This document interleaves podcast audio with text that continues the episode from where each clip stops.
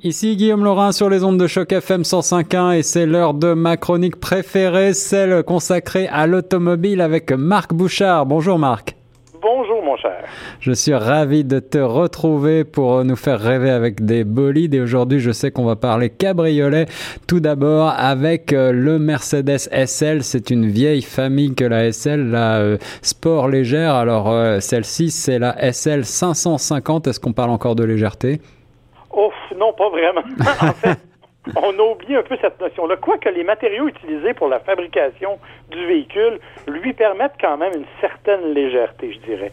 Mais évidemment, ça demeure un poids lourd dans le monde des, cabriolets parce que c'est un, cabriolet aux dimensions vraiment très imposantes. Oui, euh, malgré, malgré seulement deux places, n'est-ce pas? Oui, c'est deux places, mais on connaît euh, la, la, nouvelle formule de design de Mercedes-Benz on l'a vu entre autres avec l'AMG GT et avec les autres véhicules de même famille. On, joue vraiment la carte du capot qui s'allonge à l'avant énormément. Euh, ça a toujours été un trait caractéristique de la SL, mais là, c'est particulièrement évident dans ce cas-là.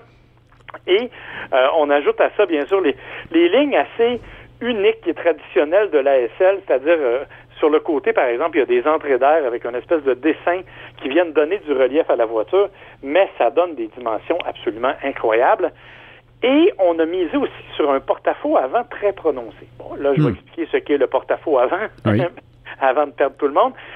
C'est en fait le, ce qui pend au-dessus, si vous voulez, de devant la roue. Donc, ce qui est comme supporté par rien. C'est la distance finalement, voilà, entre le entre le, début du capot et la roue avant, quoi.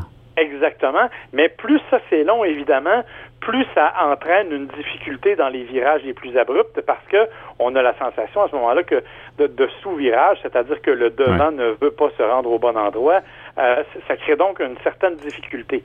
Ceci étant dit, on est quand même avec une voiture qui, malgré sa taille et malgré ses, grandes dimensions, est relativement agile et capable de très très bien se comporter et qui est assez puissante. Alors justement, 550, à quoi cela fait-il référence? Euh, en fait, c'est une appellation euh, historique, je dirais, euh, qui était auparavant pour les véhicules qui avaient des, moteurs 5 litres. donc, c'était comme ça. Maintenant, c'est un V8 4.7 litres qui se retrouve sous le capot, un moteur turbo compressé. Il développe quand même 449 chevaux et un énorme montant de 516 livres pieds de couple. Wow, donc un couple camionnesque pour cette nouvelle SL 550. Euh, c'est donc euh, le modèle haut de gamme avant de taper dans la classe euh, sportive AMG, c'est ça? Exactement, c'est-à-dire qu'il existe au total quatre modèles SL. Le 450 qui est l'entrée de gamme, le 550 qui est celui que moi j'ai essayé. Il y a la version ensuite AMG 63 et la super voiture dotée d'un V12 extrêmement puissant de 629 chevaux de mémoire, c'est la euh, SL65 AMG. Mais là, évidemment, ça prend un salaire d'animateur de radio pour être capable de se la payer, puisque dans ce cas-ci, on parle de 244 000 Eh ben, tu m'en mettras une de côté, Marc, mais ça sera probablement pour un autre job à la, dans une autre radio, parce que ici à Choc FM, ce n'est pas encore la voiture de fonction idéale. Euh, cependant, c'est une voiture qui fait rêver. Quelles sont tes impressions au, volant de la 550?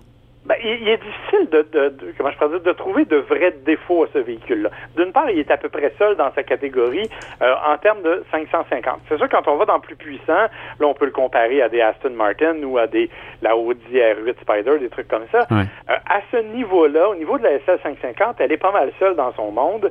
Euh, elle est très confortable et on mise beaucoup, beaucoup sur la carte du confort. Les sièges qui se règlent dans à peu près toutes les directions, sièges qui sont chauffants et ventilés, bien entendu. Eh oui selon les besoins, mais qui vont plus loin, qui proposent aussi jusqu'à six différentes sortes de massages, euh, hmm. soit au conducteur, soit aux passagers. Et on peut aussi, bien sûr, comme c'est souvent le cas chez Mercedes, ajouter ce qu'on appelle des sièges dynamiques. Donc, c'est des sièges que quand on tourne, qui vont vous entourer littéralement, et les barres, les rebords vont se gonfler pour assurer un meilleur support. Alors c'est une voiture, mais donc aussi un, spa roulant, finalement, ce que tu me décris avec cette Mercedes SL 550, Marc.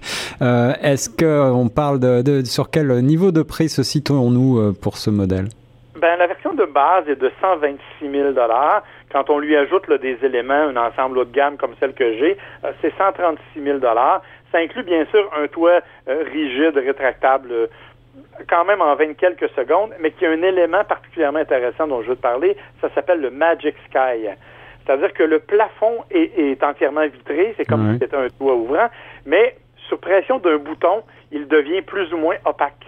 D'accord, ah oui, je vois, c'est une sorte de gadget qui permet... Euh, alors comment est-ce que ça marche? C'est des cristaux liquides? C'est ça. C'est en fait c'est des cristaux métalliques qui sont à l'intérieur. Ah. Quand il y a de l'électricité qui passe à l'intérieur, euh, ben ces cristaux-là se redressent, ils laissent passer la lumière. Quand on élimine l'électricité, ils se recouchent tout simplement et ils bloquent partiellement la lumière. Alors c'est vraiment un élément fort intéressant euh, qui donne vraiment une atmosphère particulière à l'éclairage à l'intérieur de la voiture. Honnêtement, tous les détails ont été pensés. La qualité du cuir, tout y est. Bien entendu, c'est difficile de trouver de vrais défauts à des véhicules comme ceux-là. On peut peut-être se plaindre quant à la lourdeur du véhicule, en virage notamment, mais pour être franc, quand j'ai roulé sur l'autoroute, le toit baissé hier, à profiter du soleil et à me faire bronzer le bout du nez, j'avais pas trop de problème avec le poids de la voiture. Une voiture qui euh, rendra jaloux votre voisin, c'est sûr. Euh, tu as un autre modèle que tu voudrais évoquer pour nous qui sera peut-être un petit peu plus abordable pour moi? Euh, bien qu'il soit assez dispendieux à mon goût, c'est quand même... Tu sais, Guillaume, quand j'étais petit, j'adorais aller jouer dans le carré de sable avec toutes sortes de camions de toutes les formes. Quand j'ai conduit le Chevrolet Colorado ZR2, j'ai eu l'impression que je faisais la même chose. Alors, ce ZR2, c'est euh, donc une voiture un peu haute sur pattes qui, qui permet d'aller jouer dans le bac à sable. Ouais, ben exactement. C'est une, en fait, c'est basé sur la camionnette Colorado, qui est le petit frère, si on veut, du Silverado chez, chez Chevrolet. Là, Donc, une camionnette qui est de plus petite dimension, avec une petite boîte arrière. Mais on l'a vraiment montée pour qu'elle soit prête pour le hors-route. Elle est montée sur des pneus surdimensionnés tout-terrain. Euh, on y a ajouté des suspensions qui ont été dessinées par une firme ontarienne qui s'appelle Multimatic. Ah, en passant, qui a dessiné aussi la Ford GT, ah, euh, qui a assemblé la Ford GT. Donc, euh, ce sont des, suspensions, ce qu'on appelle avec un, réservoir séparé. Donc, on peut jouer avec la pression d'huile de façon à lui faire absorber tous les obstacles ou à peu près, tous les obstacles ou à peu près. Euh, c'est vraiment un véhicule qui aussi donc qui est doté en dessous de plaques de protection et même la partie avant. En fait, quand on le regarde, c'est un peu étonnant puisque euh, on a l'impression qu'il manque un morceau. Mais c'est qu'on a voulu conserver l'angle d'approche le plus facile possible. On a donc éliminé une partie du pare-choc avant. Ça crée vraiment un, camion qui a l'air d'un petit jouet. Ajouté à ça qu'on a placé dans la boîte de chargement à l'arrière le pneu de secours monté sur un support. Évidemment, ça limite considérablement l'espace de chargement, mais ça donne une allure absolument agréable au petit véhicule.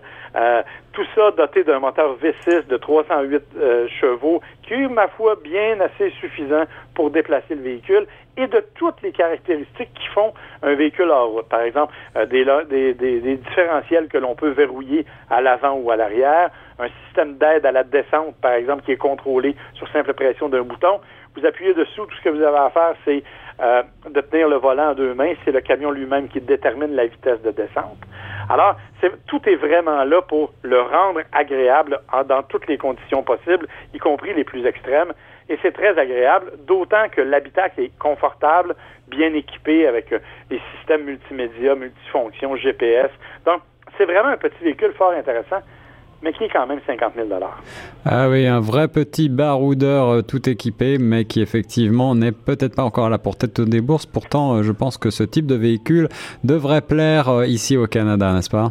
Oui, bien effectivement, mais c'est, on, est conscient que c'est une, je dirais, une division particulière qui va apprécier ce genre de véhicule-là, tout comme euh, ce sont des gens particuliers qui apprécient les, les Ford Raptor, par exemple, ou des, des véhicules de cette nature-là, qui ont comme le Ram Power Wagon, qui sont des véhicules vraiment faits pour un usage spécifique. Dans le cas du ZR2, c'est exactement ça, sauf que c'est vraiment un très beau jouet. Euh, je vous le dis, j'avais l'impression d'être revenu à mes 6 ans et de m'amuser dans le carré de sable. Deux jouets bien différents, le Mercedes SL 550 et le Chevrolet Colorado. Merci beaucoup Marc Bouchard pour euh, ce, nous avoir fait de nouveau euh, rêver avec ces véhicules et on retombe un petit peu en enfance avec toi. Avec plaisir. Bonne semaine. Bonne semaine et nous sur Choc FM 105.1.